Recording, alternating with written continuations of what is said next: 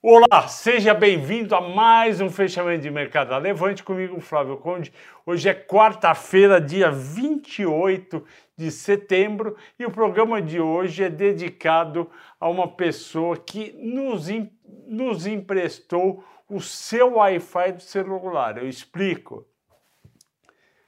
Por causa da chuva e mexeram também aqui na rua, a gente teve a internet caindo o dia inteiro. O dia inteiro estava caindo, até que a gente teve que ir para o celular. Eu fui procurar alguém né, na lista do notebook para entrar e descobri o Ricardo Chuchucão que é uma pessoa que trabalha com a gente, não sabia quem era, e ele me emprestou o Wi-Fi.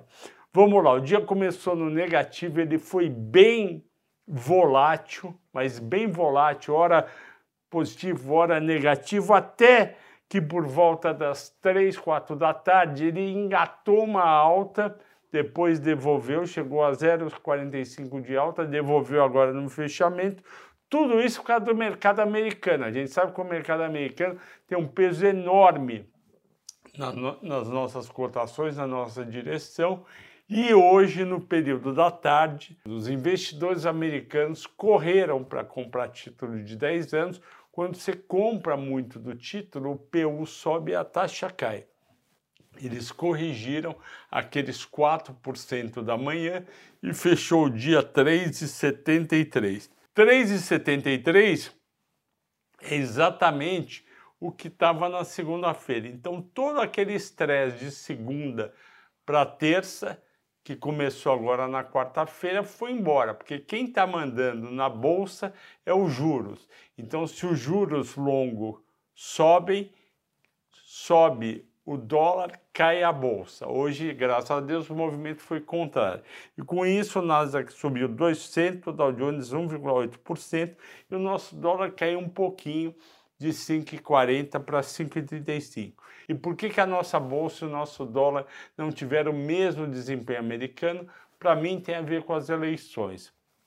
O candidato Lula, que lidera as pesquisas, fez declarações hoje dizendo que é contra o teto. Você ser contra o teto de gastos significa gerar um déficit fiscal maior. O déficit fiscal para o ano que vem está previsto em cerca de 44 bilhões de reais, ou seja, o governo gastaria 43 bilhões a mais do que arrecadaria. Este ano deve ficar em 59.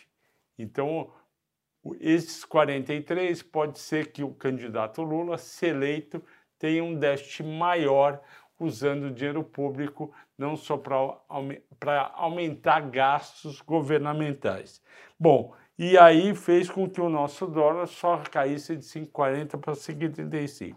Outra coisa que ele falou e que derrubou o preço das ações da Petrobras em 1,3%, que não é muita coisa, para 29,27, ele defendeu o seguinte: os preços praticados pela Petrobras sejam em reais, mesma moeda dos custos de prospecção e refino. É aquela história que ele falou do passado, acho, não lembro exatamente que, que mês do primeiro semestre, ele falou de abrasileirar o preço dos combustíveis no Brasil. A Petrobras já fez isso no governo da Dilma, não deu certo e deu muito prejuízo.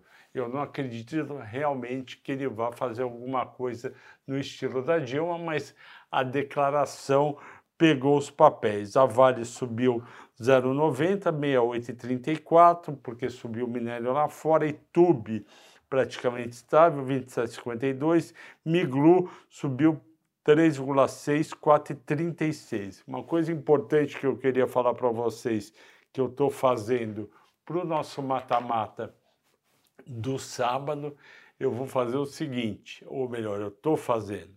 Eu vou pegar, eu peguei 20 setores da bolsa, peguei em cada setor de duas empresas a cinco empresas e coloquei, se for reeleito Bolsonaro, se o impacto geral naquele setor é, é neutro, positivo ou negativo, a mesma coisa com Lula e coloquei na tabela. Além disso, eu criei uma terceira coluna que fala o seguinte: além do impacto do Bolsonaro eleito ou do Lula eleito, tem também esses fatores que vão pesar bastante neste, neste quesito. E no fim, eu monto uma carteira que pode ser mais beneficiada com a vitória do Lula ou com a vitória do Bolsonaro. Obviamente, é uma coisa de curto prazo para do primeiro turno até o segundo turno, uma semana depois, aí tudo se ajusta. Mas é uma coisa que vários dos assinantes pediram para ficavam perguntando quem ganha mais com Lula, quem ganha mais com Bolsonaro, quem perde, se deve vender esse, se deve vender aquilo. Eu vou colocar isso daí, quem ganha mais, quem ganha menos, e vocês vão poder ajustar a carteira se achar necessário.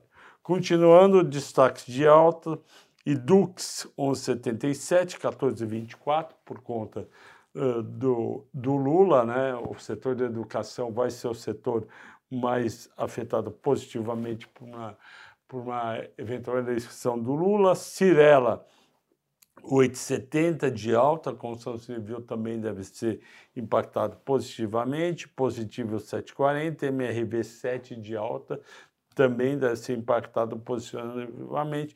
Sabesp 5,30 de alta, não sei o que o pessoal está vendo exatamente em Sabesp. Destaques de baixa. BB Seguridade 3,80, eu não entendi essa queda. Minerva 3,40 de baixa. Endi 3 de baixa. Embre 2,80, Rapvida 2,60. Rapvida um dia está entre a maior alta, outro dia maior baixa, não muda. E a escolha dos assinantes foi Petrobras. E Petrobras é aquela história.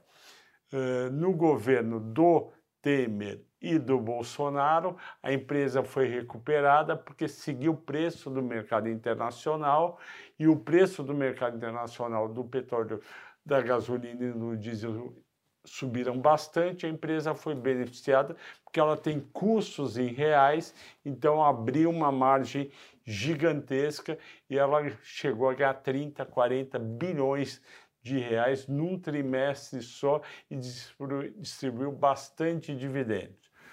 Numa eventual vitória do Lula, não só tem essa questão dos preços que ele recolocou hoje, serem reais, mas tem também a questão que ele falou alguns meses atrás, de em vez de pagar um monte de dividendos, investir em construção de novas refinarias. A gente sabe que a Petrobras não tem refinaria é, suficiente para refinar todo o seu petróleo, ela tem que exportar um pouco de petróleo e ela importa gasolina e diesel, só que a gente também sabe da experiência mal sucedida do PT construindo é, refinarias no Brasil. Então, pelo sim, pelo não, o mercado vendeu um pouco de Petrobras, mas eu lembro a vocês que não é só isso. Primeiro, não há garantia que o Lula vai ser eleito, apesar de ter uma, ter uma chance grande. Segundo lugar, o preço do petróleo influencia no resultado da companhia. Isso até uma eventual subida do Lula ou alguém que ele vá indicar. Ok, pessoal? Mas tudo isso vocês vão ver em detalhe no mata-mata setorial quais empresas e setores se beneficiam mais com a eleição do Lula ou do Bolsonaro. Ok, pessoal? Boa noite, bom descanso e até amanhã.